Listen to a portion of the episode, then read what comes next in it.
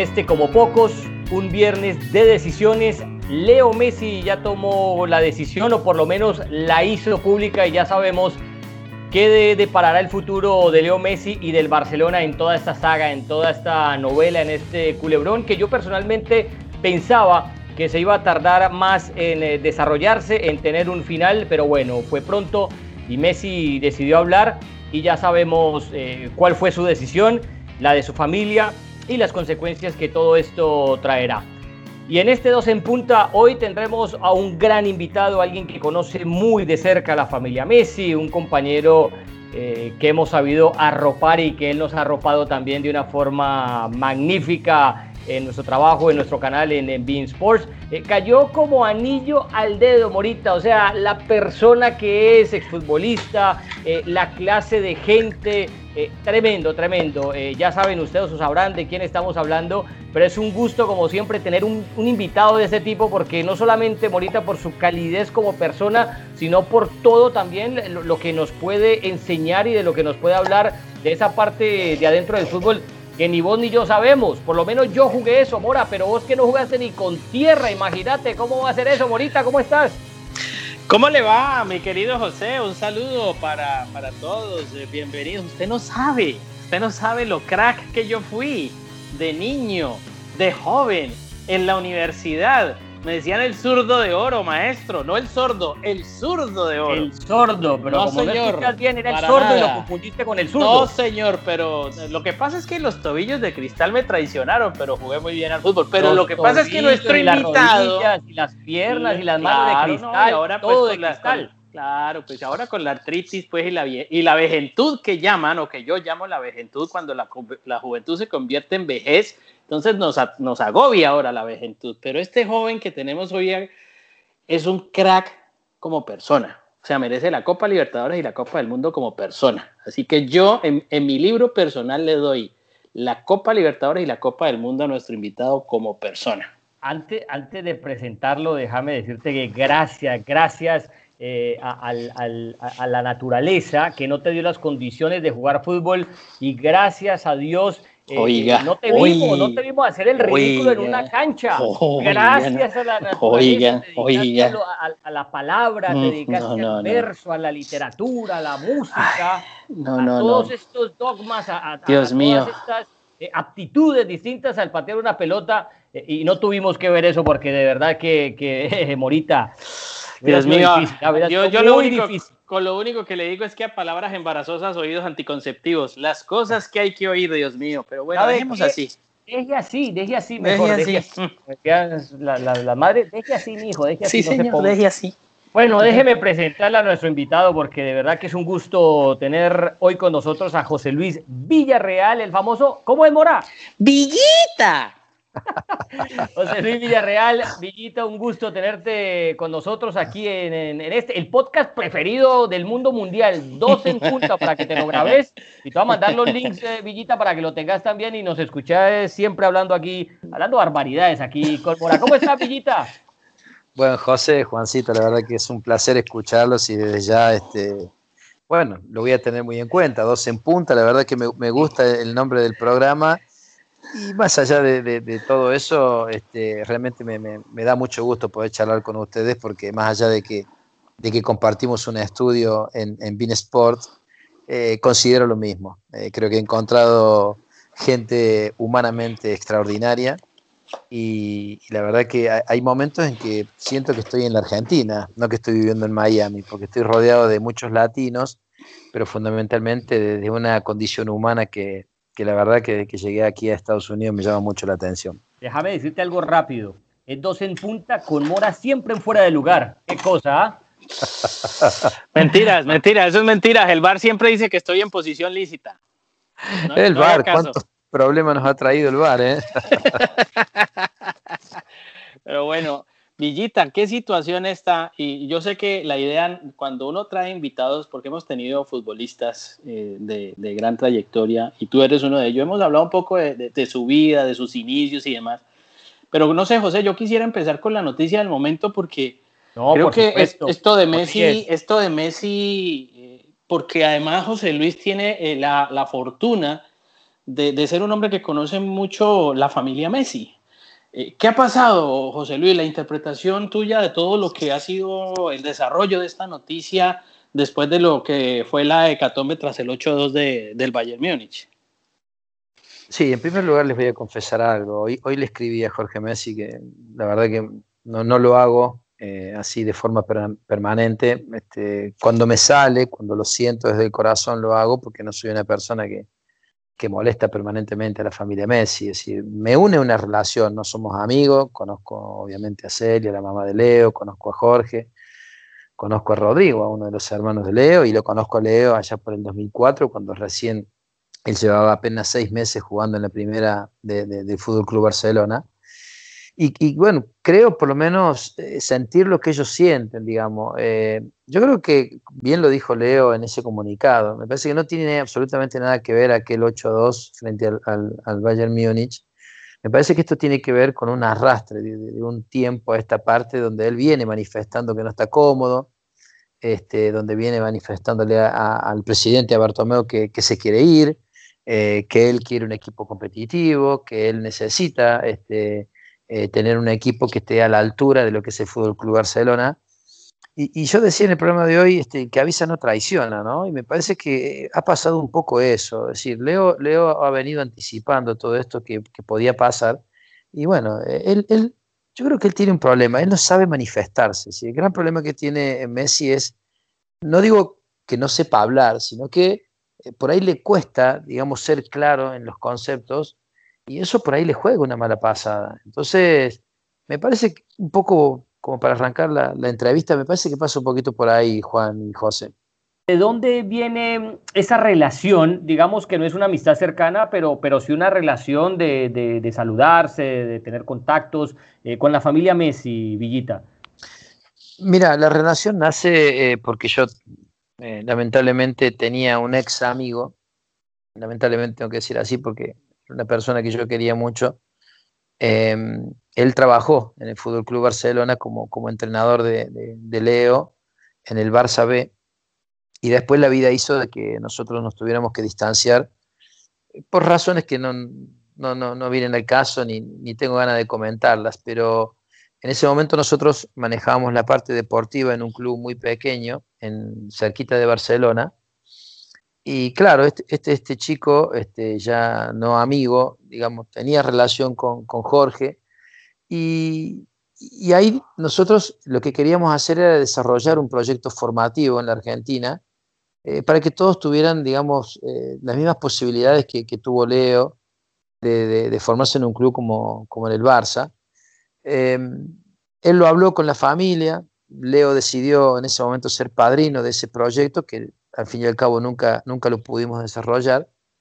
Entonces me, proponen viajar a Barcelona ya por el 2004, así que bueno, obviamente me hice un viaje importante, eh, recorrí un poquito de Europa, este, dejando el proyecto, digamos, en Montpellier, en el Atlético de Madrid, pasé por Mallorca, pasé por un montón de lugares eh, donde yo tenía conocidos, y ahí es donde yo empiezo a tomar contacto con la familia. En ese momento Jorge bueno, era una familia normal, digamos, porque yo me acuerdo que después de, esa visita a Europa, eh, nosotros hicimos un lanzamiento en Córdoba, lo llevamos a Leo, a Messi a Córdoba con apenas 17 años, y cuando lo fuimos a buscar a, Rosario, Leo andaba en bicicleta, como, como un chico de adolescente. Entonces, nosotros le decíamos Jorge, Jorge, este, por favor, presta un poquito más de atención, estamos mirá que Leo juega en la primera del Barça, mirá que Leo va a ser el mejor del mundo. Eh, esas fueron las, primeras palabras, digamos, con, Jorge.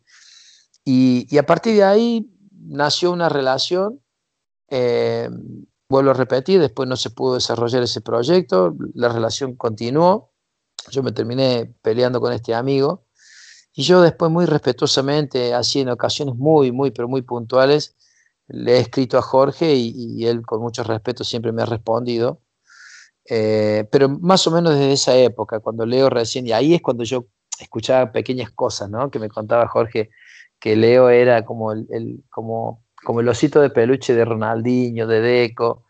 Y obviamente cuando uno habla de semejantes futbolistas, este, siempre llama la atención ese tipo de cosas. Eh, Villita, de por sí conociendo esa intimidad, digamos, hasta donde se pudo, ¿no? Messi era una persona introvertida, eh, poco líder, líder futbolístico de poco hablar, eh, más o menos cómo, cómo lo, lo, puede dibujar en palabras a Messi. Buena pregunta, Juan. Es que Messi es así, vos lo has descrito tal cual es. Eh, a Leo le cuesta hablar, Leo siempre fue un chico callado, después lógicamente los, los logros que fue consiguiendo hizo de que el crecimiento de él fuera prácticamente gigantesco, porque, no sé, de un año a otro o de un año a tres años este, ya le había conseguido títulos, ya, ya había conseguido su balón de oro, ya eh, eh, fue, fue, tan, fue tan grande el crecimiento que, que, se le fue de las manos a Jorge, muchas cosas se le fueron de las manos.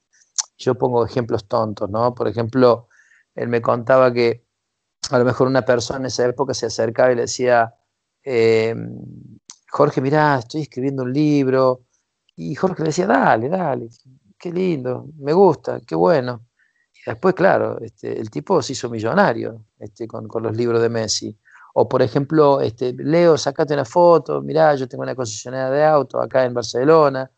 Y después el tipo terminaba vendiendo no sé cuántos autos. Entonces, eh, eso hablaba a las claras de, de, cómo es la familia Messi. ¿no? La familia Messi es una familia humilde, no está acostumbrado a los ataques, ellos no, no, no les gustan los ataques. Si ustedes que, están en el ambiente del fútbol hace tantos años, eh, saben que lo ha atacado Maradona, que lo ha atacado Pelé, que Cristiano por ahí se, ha ido de boca en algunas declaraciones y ellos no, no, no, respondieron nunca, no responden ni van a responder. Y, y, esa es, ese es la, la, familia Messi, así ante semejante problema hoy, que estaba eh, en vilo el mundo esperando que Messi decidiera si iba a jugar o no, situación que yo la tenía, no sé por qué, ¿no? Súper clara que él iba, iba a seguir en el Barça. Eh, yo sabía que no iba a salir a hablar, pero simplemente por eso, intuición y, bueno, y de conocer un poco a la familia, de cómo son. Vale la pena comentar, ¿no? Porque no todo el mundo lo sabe. Eh, en las reuniones previas que nosotros tenemos eh, en cada una de nuestras apariciones en el Locker Room, pues siempre hay reuniones, ¿no? De producción y tenemos un chat donde nos escribimos, compartimos noticias y, y ahí eh, hablamos, discutimos, opinamos de, de lo que leemos. Y Villita, desde que supo lo de Messi, siempre dijo, Messi no se va a ir. Escribíamos cualquier cosa y Villita ponía, muchachos, Messi no se va a ir. Y, no era que lo sabías porque te lo habían contado, sino que era una intuición de conocer la familia, de conocer a Messi más de cerca y también esa intuición de como futbolista lo que implica mover una familia donde los, tus hijos han crecido, eh, han tenido los mejores amigos e, en ese, en ese lugar que, es Barcelona y donde viven, ¿no? que es una de las zonas, dicen, yo no conozco más hermosas del mundo como eh, Castel de Lef, creo que se llama la zona donde vive donde vive Leo Messi. Pero la anécdota es esa, que Villita siempre mantuvo desde, desde ese burofax desde que se dijo por primera vez que Messi se iba a ir, siempre dijo, muchachos, Messi no se va a ir. ¿Qué te llevó a, esa, a, ese impulso, Villita? ¿Qué fue, qué fue esa, ese sexto sentido que tuviste? ¿De dónde salió eso? Y creo que esas dos cosas, José, la, intuición y, conocer un poquito a la familia, digamos, ¿no? Eh, yo eh, ustedes se van a recordar que en alguno de los programas anteriores yo hacía mucho hincapié en, cuando uno se tiene que mudar. Yo, por ejemplo, yo, yo, Villarreal, que soy, no sé, el 0,0001% de lo que es Messi, tuve 27 mudanzas en mi vida y todas me, pero me costaron una enormidad salirme del país, eh, reanudar mi vida en otro lado. Por suerte lo hice sin tener hijos. Después cuando tuve mis hijos este, fue un problema. Y yo empecé a poner en la balanza todo eso, ¿no? Yo dije, Leo lleva 20 años en el Barça, creció ahí, el Barça le dio absolutamente todo, él le dio el 100% de su capacidad al Barça, sus hijos crecieron ahí, yo, yo, es decir, yo trato de, pensar como, como futbolista, digamos, porque yo lo viví. Entonces, esa es, la, esa es la parte de la intuición, porque mover los chicos de un colegio, sacarlos del lugar donde viví, salir de una de una zona de confort, eh, e-, era muy peligroso, digamos, ¿no? Al, punto de que yo te, lo digo, se los cuento, Juancito también, es decir, son, son, son, charlas muy profundas que uno tiene dentro de la familia, cuando tu mujer te dice, che, mirá que yo de acá no me voy. ¿eh? Y yo creo que Leo, este, más allá de su deseo, que él manifestó que, que, que, por ahí quería irse, porque él se sintió un poco responsable, digamos, no, no solamente de la derrota, sino del presente del Barça, yo me doy cuenta en los gestos en su cara, que está hablando con el corazón. Entonces, cuando ponen la balanza todo ese tipo de cosas, yo dije, para mí no se va a ir. Y bueno, felizmente le pegué, pero traté de pensar, José, Juan, como, como piensa un futbolista. Y por suerte, me, digamos, me salió bien porque, porque el futbolista piensa así como piensa Leo, ¿entendés? Él es súper competitivo, él es un tipo que, no sé, se agarra un avión y se va a, Roma a meterse, no sé, 300, 400 kilómetros adentro de, Roma para buscar el, mejor nutricionista. Este, te imaginas que todo lo eso lo hace para, para seguir siendo el mejor del mundo. Entonces, este, no sé, creo que fue un poquito de las dos cosas en cuanto a la pregunta, intuición y conocer un poquito la cabeza de, la familia. Y, bajo ese aspecto, José Luis, hizo bien Messi. Yo, honestamente, yo no sé qué hubiese sido más difícil, haberse ido o quedarse bajo unas condiciones bastante adversas, creo yo. En este momento hay muchos vientos encontrados, hay corrientes que, que, no van a favor de nada, eh, las aguas son turbulentas. No sé, a mí me luce que, que es, un momento muy álgido. Eh, eh, o estaba leyendo hace, hace algunos días, eh, Barcelona, ese cuento de más que un club. Bueno, pues más que un club tiene más que un jugador ahora. Eh, tiene un hombre que está totalmente mm, desvencijado anímicamente por, por, todo lo que ha vivido. Creo que hubo un error de cálculo, fue incluso tal vez mal asesorado al tomar esa decisión visceral. No sé, bajo ese aspecto de mi pensamiento, ¿hizo bien Messi con todo esto quedarse en, en este momento tan difícil? Yo pienso que sí, Juan. Eh, ¿Y sabes por qué? Porque, a ver, eh, yo creo que en primer lugar él se siente responsable y eso está claro y lo ha manifestado. Después él lo venía diciendo, durante varios meses este, lo vino diciendo, que él se quería, que se quería ir, que, que eh, él decía que, que, el equipo no estaba a la altura de lo que la gente del club pretendía, él veía que el equipo no, no, no daba respuestas en cuanto al juego, a la dinámica, porque es muy difícil eh, por ahí ser, ser Messi, digo difícil, es muy complicado porque ellos viven en, otro planeta, ellos viven en otra órbita. Entonces, eh, cuando vos eh, te manifestás como lo hacía él y decía, con esto no nos va a alcanzar, yo creo que ni sé si vamos a pasar al Nápoles, me acuerdo que decía. y después me parece que él se tomó su tiempo para hacer el duelo, bien lo dijo en el comunicado de hoy, eh, como que él se tomó el tiempo, porque hay una cosa que hoy, por ejemplo, en el programa yo no la podía decir porque los tiempos en televisión son difíciles, pero vos no podés hacer declaraciones cuando termina un partido 8 a 2, porque las revoluciones están a 10.000, entonces eh, probablemente si, si, si Messi hablaba en ese momento, a lo mejor hubiera dicho barbaridades, a lo mejor hubiera dicho barbaridades. Y eso es lo que a veces el futbolista este, no, no, no sabe manejarse emocionalmente, ¿no? Y me parece que Leo en ese punto ha aprendido.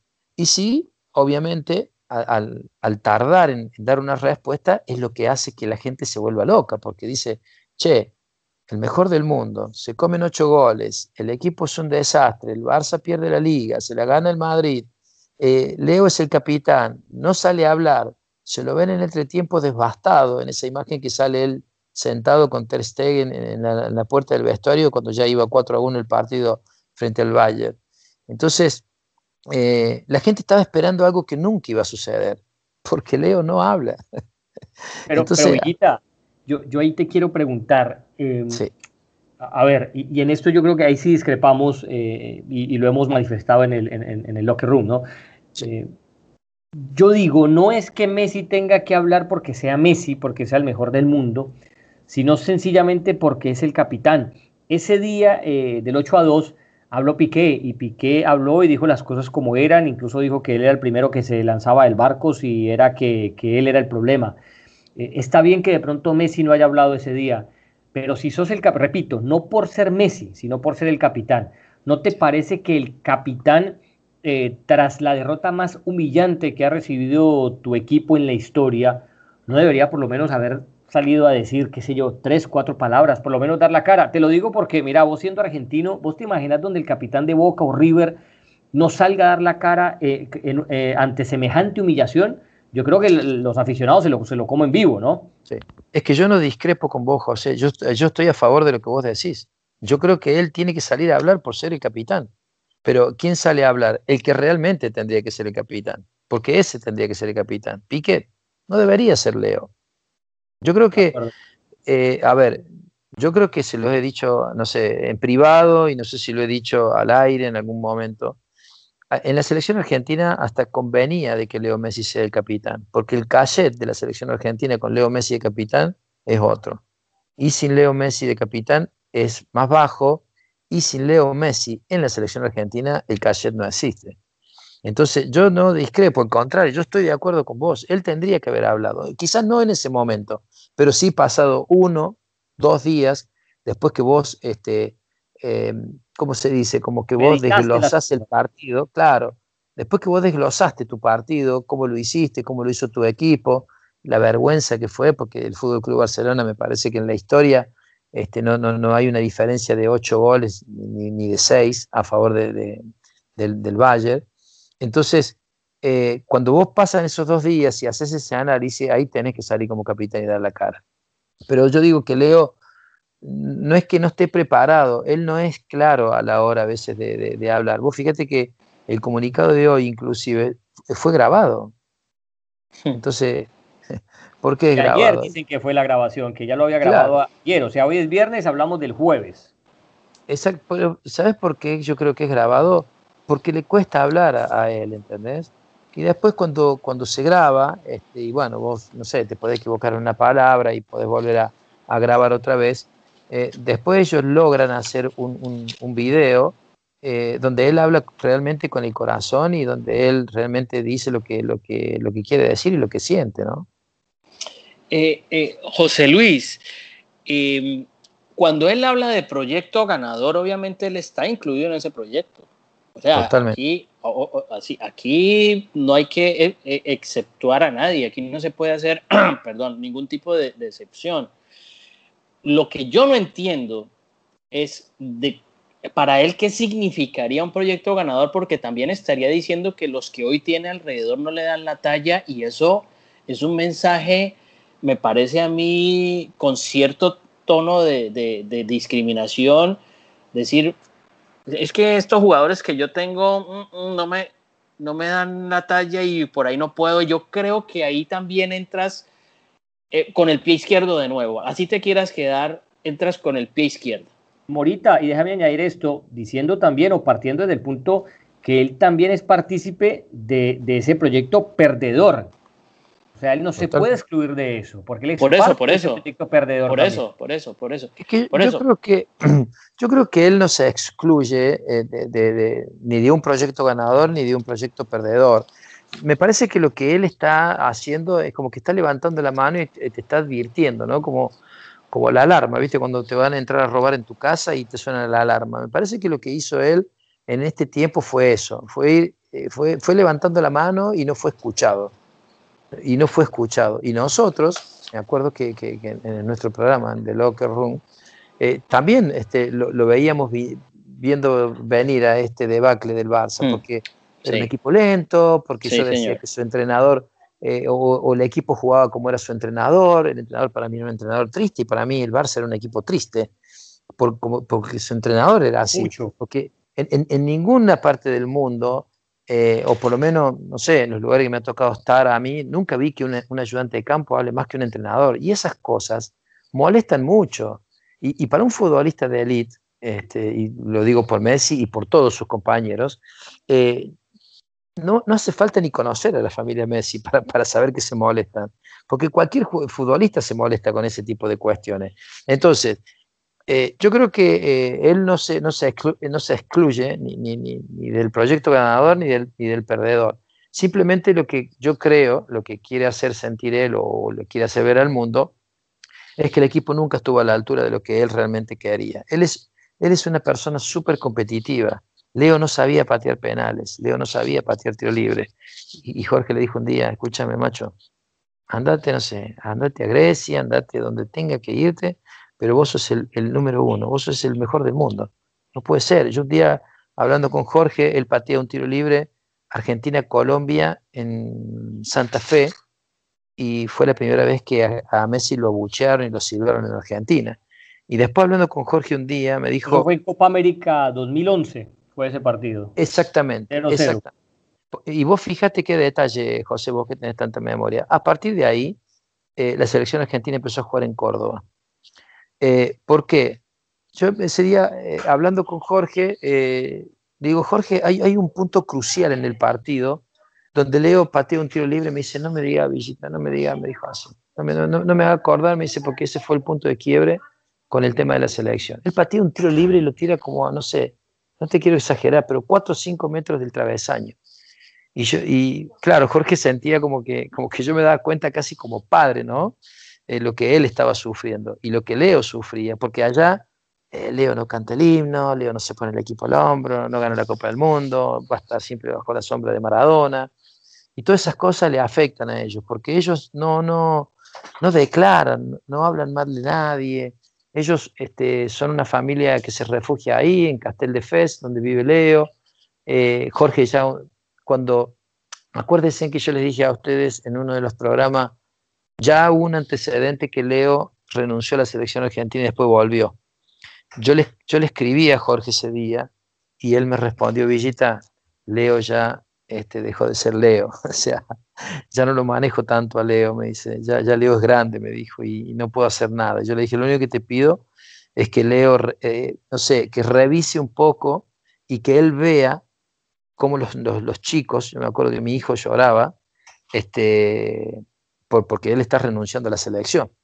Y él me dijo, Villita, ya, ya son decisiones de Leo, ¿no? yo no puedo hacer nada por él. Entonces, eh, yo creo que detrás del protagonista hay un ser humano eh, muy sensible, me parece a mí. Y es la parte que por ahí nosotros no, la vemos. Y eh, después está el periodismo amarillo, al que le llamo yo, que es el que busca vender a través de todo lo que pueda generar Messi, porque cualquier cosa que diga Leo va a ser siempre tapa de cualquier diario del mundo. Que mira que eh, respecto a lo que decís, ¿no? De, ese periodismo, es que a mí no me cabe en la cabeza como nosotros, como periodistas, podemos estar discutiendo la decisión personal de un jugador y analizando de si hizo bien o no, eh, cuando lo que a nosotros nos compete es el fuero futbolístico, es decir, si Messi juega bien o no, si jugó bien o no, si es responsable en el 8 a 2 o no, si, si debería irse del Barcelona o no, en, cuanto a lo futbolístico, pero no en cuanto a las decisiones personales, porque ¿quiénes somos nosotros para meternos en la vida de, alguien eh, simplemente porque es un futbolista? Es que leía, por ejemplo, palabras como que, como, que, como que Leo quiere ganar la campaña de imagen y por eso se queda. Y yo me pregunto, campaña de imagen, es que ¿qué hizo Leo? Eh, ¿Qué hizo Messi? ¿Mató a alguien? ¿Robó a alguien? ¿Secuestró a alguien? ¿Hirió a alguien? A esta altura de su vida, Messi, para muchos, para mí el mejor del mundo y uno de los mejores de la historia, para otros el mejor del mundo y el mejor de la historia, eh, tiene todavía que andar cuidando su imagen. No, José, y hay otro, de qué? Y a otro detalle, aquí no hay ninguna decisión de dinero, porque es que también se llegó a pensar que Messi lo está haciendo hasta por dinero. Un tipo que creo que es el mejor pagado del mundo, que debe tener todo a nivel material, porque yo me imagino de tener la mejor casa, los mejores carros, la vida que se da de privilegios personales para él y su familia debe ser eh, de fantasía que cualquiera envidiaría.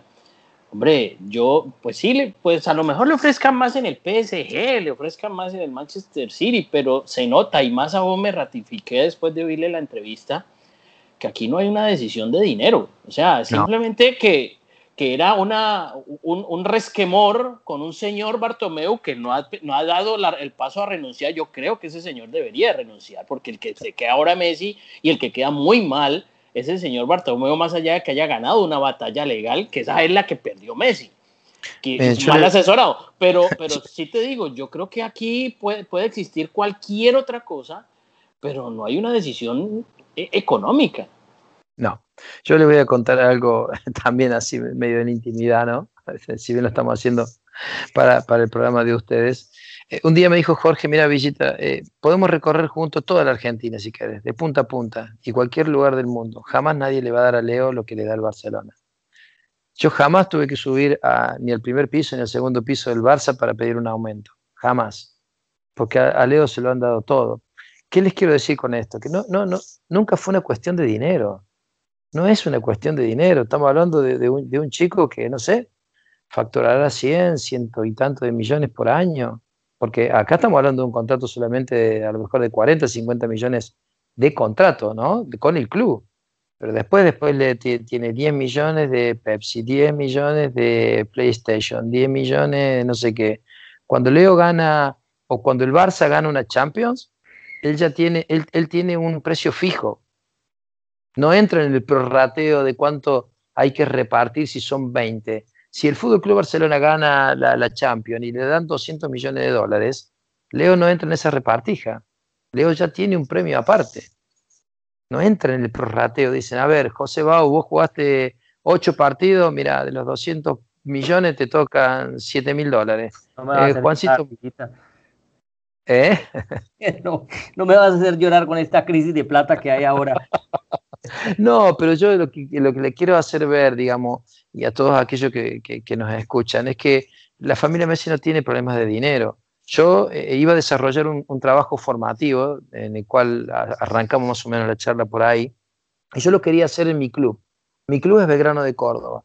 Entonces, eh, yo hago una reunión con Jorge Messi y el presidente de Belgrano de Córdoba en el Hotel Hilton en Buenos Aires, y, el presidente de Belgrano le dijo, Jorge, ¿y vos qué, qué, qué querés?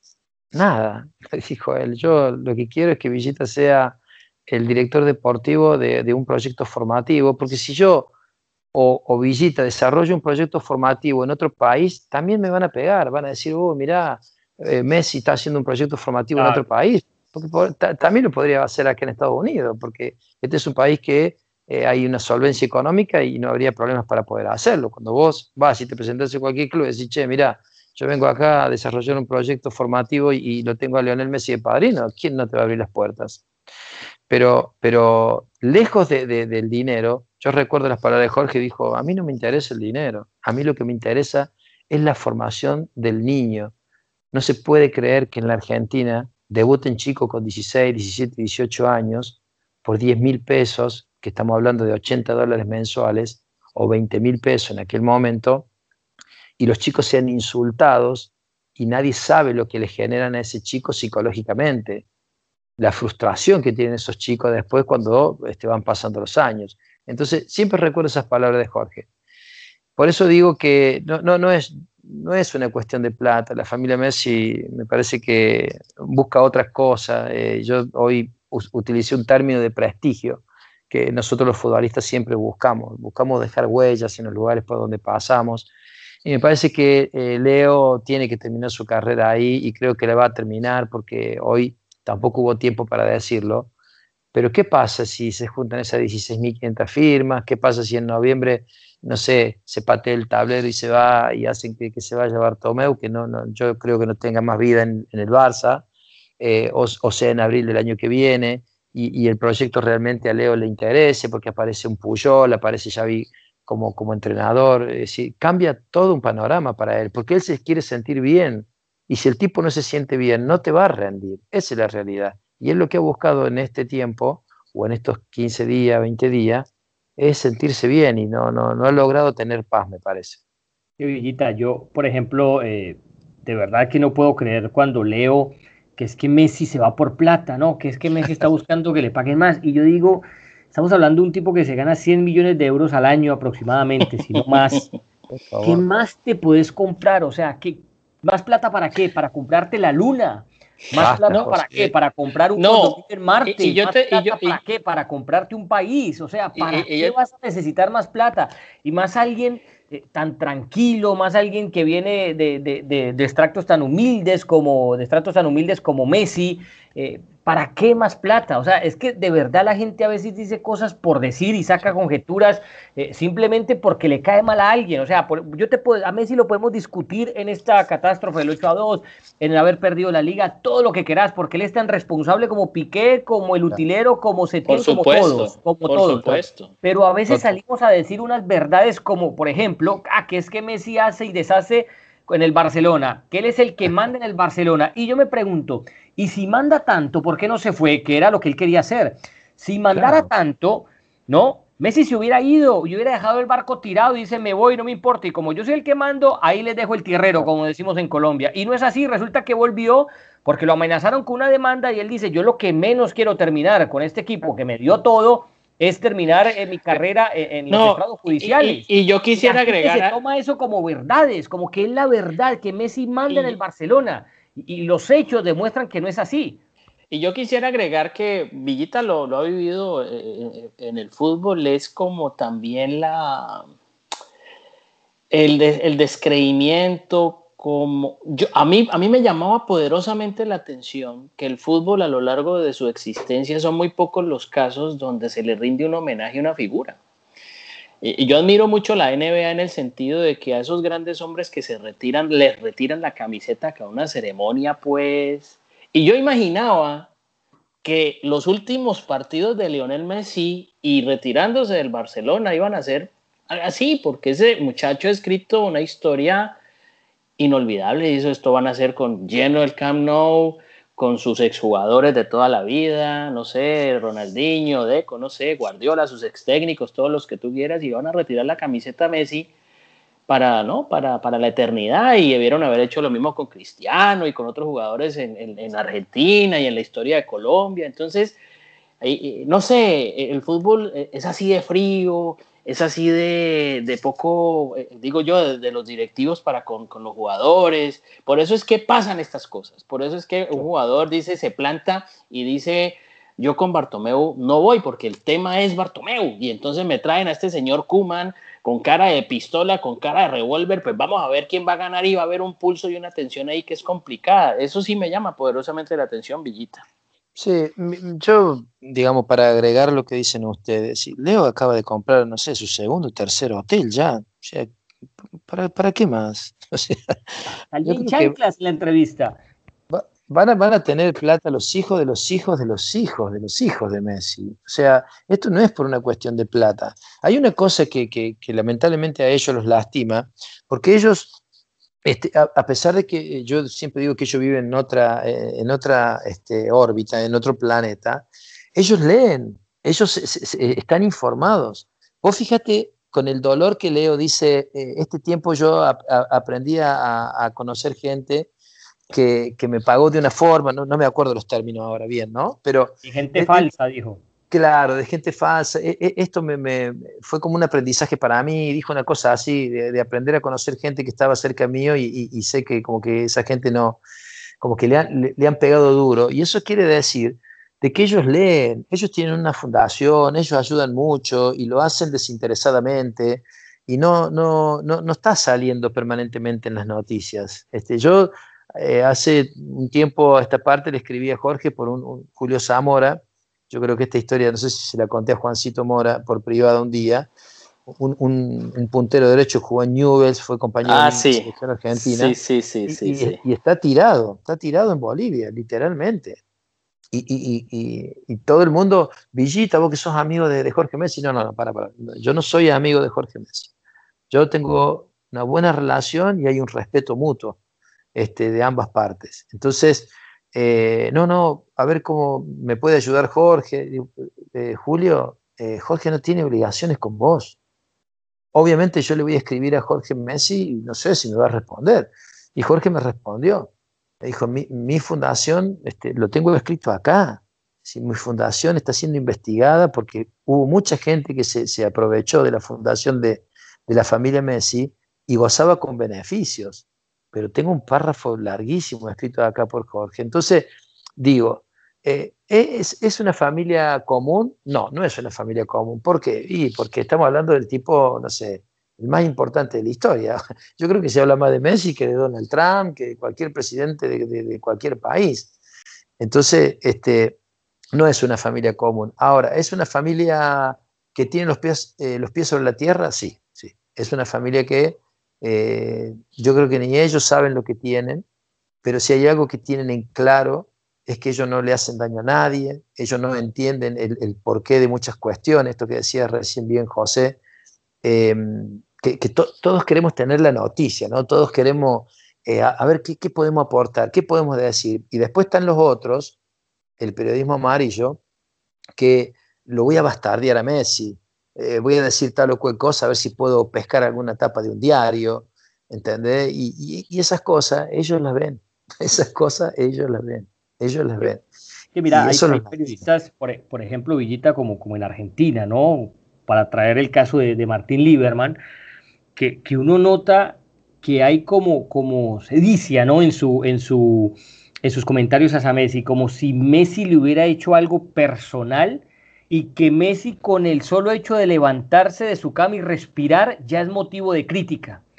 O sea, que tiene una moneda y que con sello pierde Messi, con cara también pierde Messi, sea el contexto que sea y las circunstancias que sean, como que tienen predestinado que todo lo que lo rodea a él es negativo.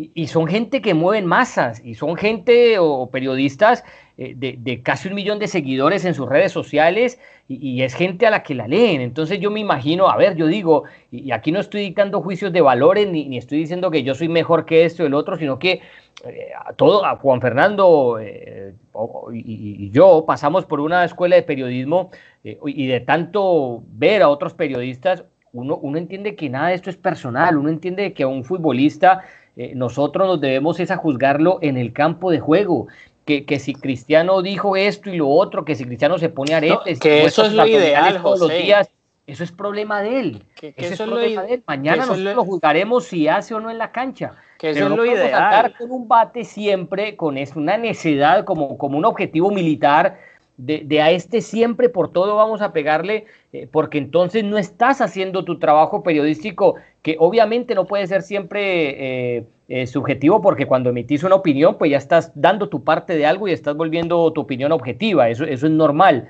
Pero no se puede, no, no, puedes tener objetivos militares simplemente porque el ser humano, en este caso la persona Messi, te caiga mal por, por X o Y motivo. No, yo en ese sentido no voy a hacer periodismo de periodistas, cada cual eh, tiene su estilo, yo no voy a mencionar nombres porque igual de, uno dirán lo, propio, pues también eh, y juzgarán la manera como yo hablo, como yo opino y, obviamente pues somos, estamos sometidos al escrutinio público y nadie es perfecto, simplemente que cada cual eh, ha crecido con, unos valores y éticos, morales y una educación como para juzgar. Lo que pasa es que creo que nos hemos equivocado mucho, si hablo del término del ser humano, de juzgar eh, al ser humano en temas cuando somos todos imperfectos. Es decir, yo soy tan imperfecto como el tipo al que estoy juzgando. Y ahí está el error. Yo creo que uno no puede llegar hasta ese, hasta ese punto. Y en términos de deportistas, el deportista, yo siempre aprendí, al deportista juzgalo en la cancha, es decir, si lo hizo, esto y lo otro. Lo que pasa es que hoy el periodismo y no desde hoy, yo digo, Villita, desde hace mucho tiempo, se dedica más a la periferia, ¿ves? Entonces es a buscar eh, temas fuera, extra cancha, que la indisciplina, que si, que si se fue a una fiesta, que si esto, que si lo otro, que si se está cuidando, que, que no sé qué, que miró mal el entrenador, que si... Y a veces no hablamos de fútbol, que es el tema del juego, que es, que es lo que debería ser mucho más pertinente.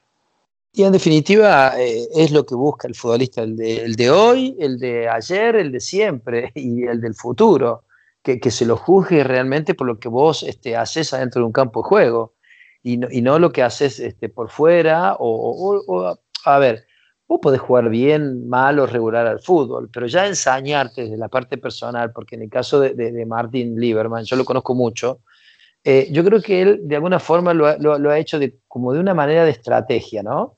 De, llamar la atención. Y, yo, yo me animo a decirle que en la Argentina a mí me llegan barbaridades de Martín. Yo, yo formo parte de grupos, ¿no? De Boca, de River y todas estas cosas. Y, es, como, es como mala palabra, digamos, Martín. Y es una cosa que se ha ganado él, este, solamente no sé si lo ha hecho por, no sé, porque la estrategia le salió bien porque aparece como el, enemigo número uno de, la familia Messi, Y, nada, y, eso es lo que realmente le molesta a ellos. Ellos eh, no molestan a nadie. Eh, Leo se, defiende dentro de la cancha. Ellos jamás, este, mirá que eh, Maradona le ha pegado, después este, le ha dado una caricia, después le ha vuelto a pegar, después le ha dado un abrazo, después le ha vuelto a pegar, y nunca recibieron absolutamente nada de Leo. Cuando le preguntaban algo a Leo, cada tanto, así cuando da una entrevista, y Maradona, y bien, un ídolo, siempre sus palabras tratan de ser medidas, digamos, ¿no? Entonces, este, yo creo que está bueno el periodismo este, este que, que, uno puede emitir un, un, un, eh, un, pensamiento de un futbolista por lo que genera él adentro del campo de juego y, y no, por otras, no por otras cuestiones, porque después el futbolista, eh, aunque ustedes no lo crean, eh, y por más que vive en una nube, porque el futbolista de hoy y el de siempre ha vivido siempre en una nube, se toma sus tiempos para, leer cosas y si no las lee, están los otros que se las hacen llegar. Claro, si vos sabés lo que dijo José Baus de vos, ah, porque no lo escuchaste a Juan Mora. Entonces, este, después uno va reteniendo y va reteniendo, va reteniendo. Y después la vida, después la vida, a la vuelta de la esquina te lo, te lo encontrás y vos querés la nota con el personaje, ¿no? Y el personaje te dice, che, pero vos te acordás que vos dijiste esto, esto y esto de mí y ahora querés la nota. Eh, yo personalmente, es decir, eh, por, experiencias vividas y todo eso, siempre me ha gustado y yo he convivido muy bien con el periodismo porque he, aceptado las críticas cuando me ha tocado jugar mal al fútbol y también he aceptado de buena manera este, las buenas críticas cuando me ha tocado hacer bien las cosas. Yo conviví siempre bien con el periodismo. Pero bueno, se trata de un personaje también. Eh, digo, en este caso me refiero a Messi, ¿no?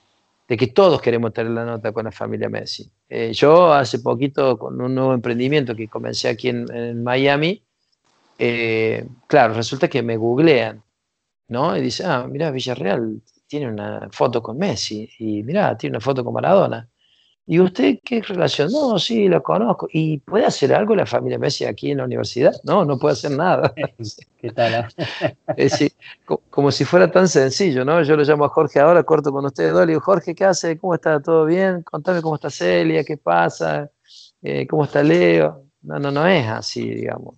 Sí, hay, que, hay que respetar eh, los momentos, hay, hay tiempos que, que se tienen que respetar y yo creo que ese es el tiempo que se tomó Leo que yo obviamente en eso sí estoy de acuerdo que él tendría que haber hablado antes y, no tener al, mundo futbolístico en vilo como lo, como lo ha tenido, pero bueno, hay que respetar, digamos, a algunos les puede gustar, a otros no, pero eh, la familia Messi es así. Claro, es que tampoco se trata de ser áulicos, ¿no? Ni, ni Messi believers, ni Cristiano Ronaldo believer, ni, ni Mora believer, nada de eso, ¿no? Se trata simplemente tratar de llevar, porque es que a veces hay un desquicio, uno lee unas cosas, Villita, hay un desquicio. Está bien que, que, el hincha, está bien que, quien no trabaja en esto, quien no pasó por una universidad para estudiar periodismo, diga lo que quiera, al fin y al cabo no tiene responsabilidad alguna. Pero a veces lee uno, uno cosas de, de, de, colegas, ¿no? Eh, escribiendo como cualquier barra brava de esquina, como cualquier barra brava de bar, y esto lo digo yo con conocimiento de causa, leyendo, y yo sé que a usted le ha pasado también, yo lo digo acá sin ningún temor. Eh, y, no se trata tampoco de, decretar objetivos militares eh, de alguien porque juega en el equipo al que no me gusta o porque simplemente me hizo sufrir mucho con sus goles. Eh, eso, eso me parece a mí confundir las cosas.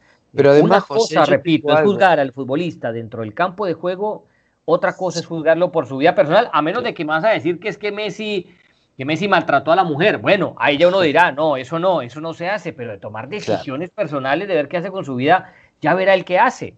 Pero pongamos un ejemplo más claro. si, si, Messi manda en la selección argentina, si Messi manda en el Barcelona, y Messi hubiera dicho no a Kuman.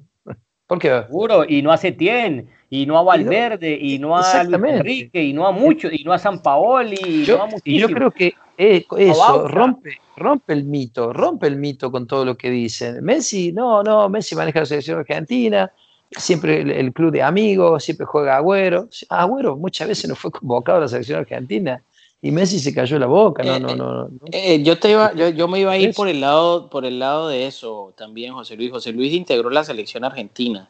Claro, estamos hablando de otra época, otros jugadores otra cultura empresarial, digo yo, a nivel de equipo, otros entrenadores, no sé, eran, otras vivencias, otras ilusiones. Yo creo que la mística era diferente, ¿no? En, ese tema.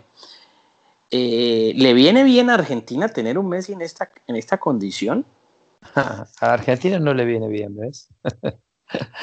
Yo creo que él, él, él, se va a rehacer en el Barça, él se va a rehacer porque e, es, muy fuerte desde lo mental, a pesar de, tantas críticas que han recibido.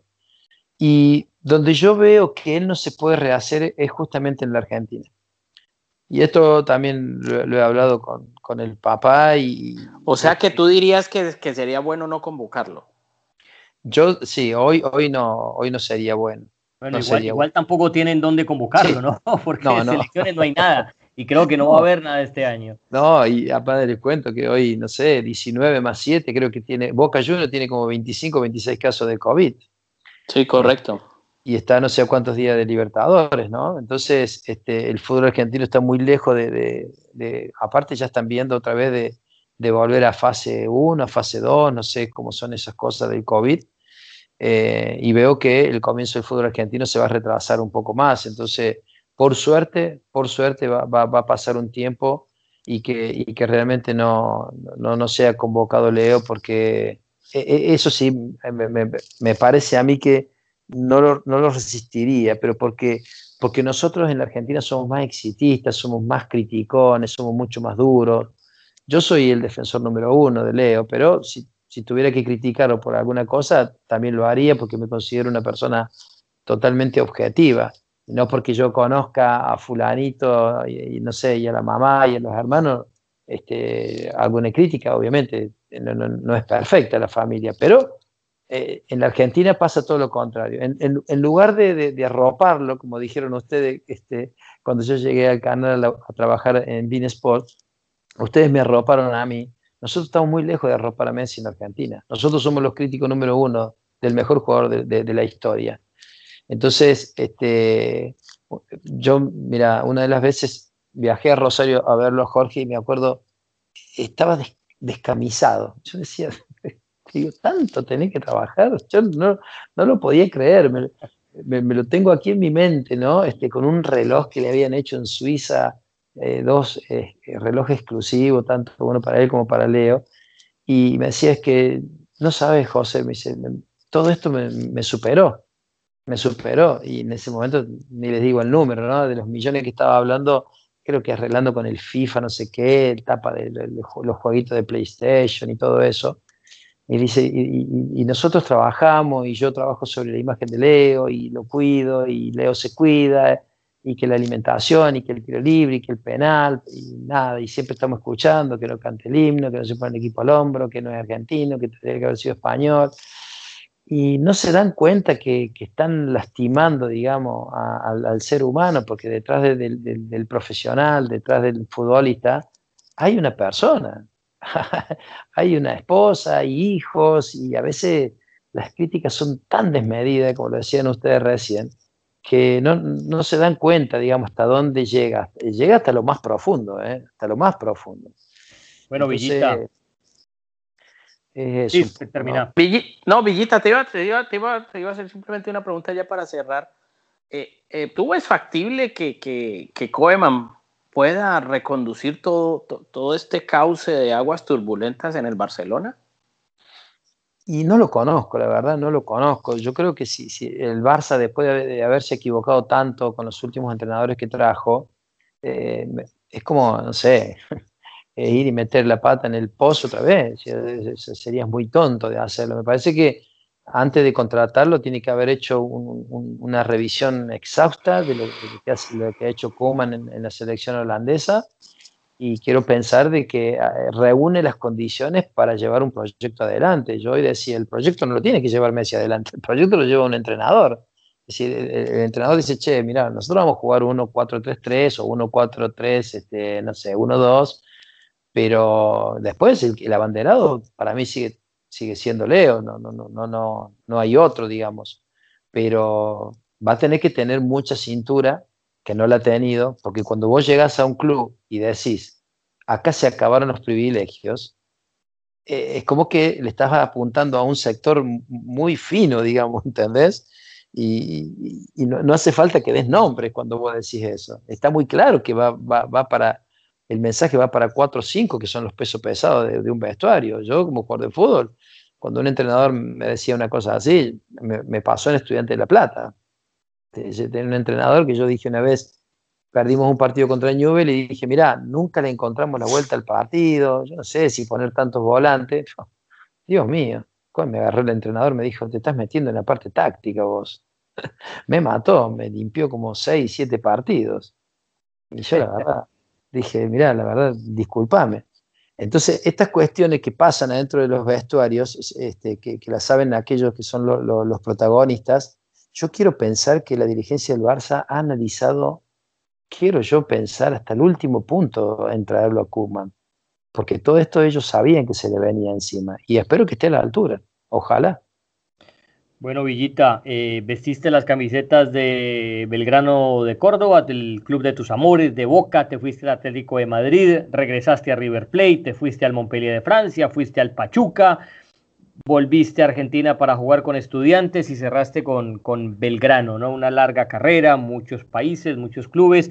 Y hoy en día técnico en el sur de la Florida del Palm Beach Stars, ¿no? Un nuevo proyecto que tenés. Y de verdad te, te deseamos lo mejor en este nuevo camino. Estarás ¿no? en las dos facetas, técnico y, y periodista o, opinador de fútbol en Bean Sports, el sueño de Morita, que siempre quiso ser técnico y no le dio, no pudo, le dio nomás para sentarse en un set a hablar de fútbol. Pero te queríamos agradecer, hombre, por, joven, con las que me sale ahora. Traernos tus historias sobre la familia Messi, eh, lo que opinas eh, desde tu punto de vista como futbolista, de lo que has vivido, eh, ¿no? Y, tratar de, también como de enviarle un mensaje a la gente, a los que nos escuchan, de, vamos a relajarnos, vamos a, tomar este tipo de notas que, que, Messi no ha matado a nadie, que, esto no es un crimen, que hay cosas más importantes, que es solamente una decisión y que no da para tanto, no hay que bajarle un pelín a tanto drama.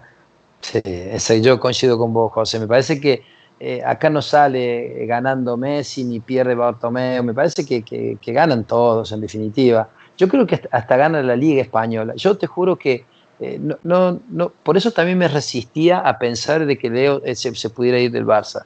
No, no, no, podía pensar un Barcelona sin Messi. Yo no puedo pensar que Messi no se retire con una camiseta que no sea la del Barça.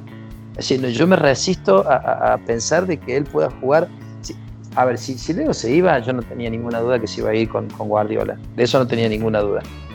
Pero eh, digo, ¿quién gana? ¿Quién pierde? Siempre estamos jugando con eso, ¿no? Es decir, eh, relajémonos, por suerte va a seguir la Liga Española, eh, en nuestro canal eh, el gran fuerte en la Liga Española, por suerte vamos a seguir teniendo clásicos, porque yo había dicho que si Leo se iba del Barça, el clásico iba, a volver a ser Atlético de Madrid, Real Madrid, este, como lo hice en mi época, ya por el 93, cuando me tocó vestir la camiseta del Atlético, pero gracias a Dios que Leo se queda en el lugar donde tiene que estar, que vamos a volver a ver otro Barça, Real Madrid, y, yo voy a ser uno de los que más le exija al Cholo también, porque también lo tuve de compañero y el, Atlético tiene cosas para, estar peleando ahí con los dos.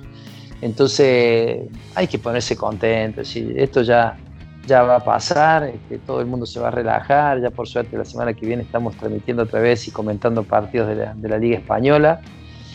Y nada, iba a quedar como una anécdota, ¿no? Este, que Messi hoy ya largó su comunicado, que habló y que, felizmente va a seguir jugando con la camiseta del equipo culé. Bueno, Villita, un placer haberte tenido hoy en Dos en Punta. Morita, nos fuimos. Villita, cuídese mucho, maestro. Gracias por todo, Villita. Yo tengo un agradecimiento muy personal con Villita, pero pues dejémoslo así. Muy bien. Bueno, eso fue Dos en Punta, Villita gracias, Villita. Gracias por estar con nosotros. Hasta, hasta siempre. Que anden bien, José, Juancito. Abrazo.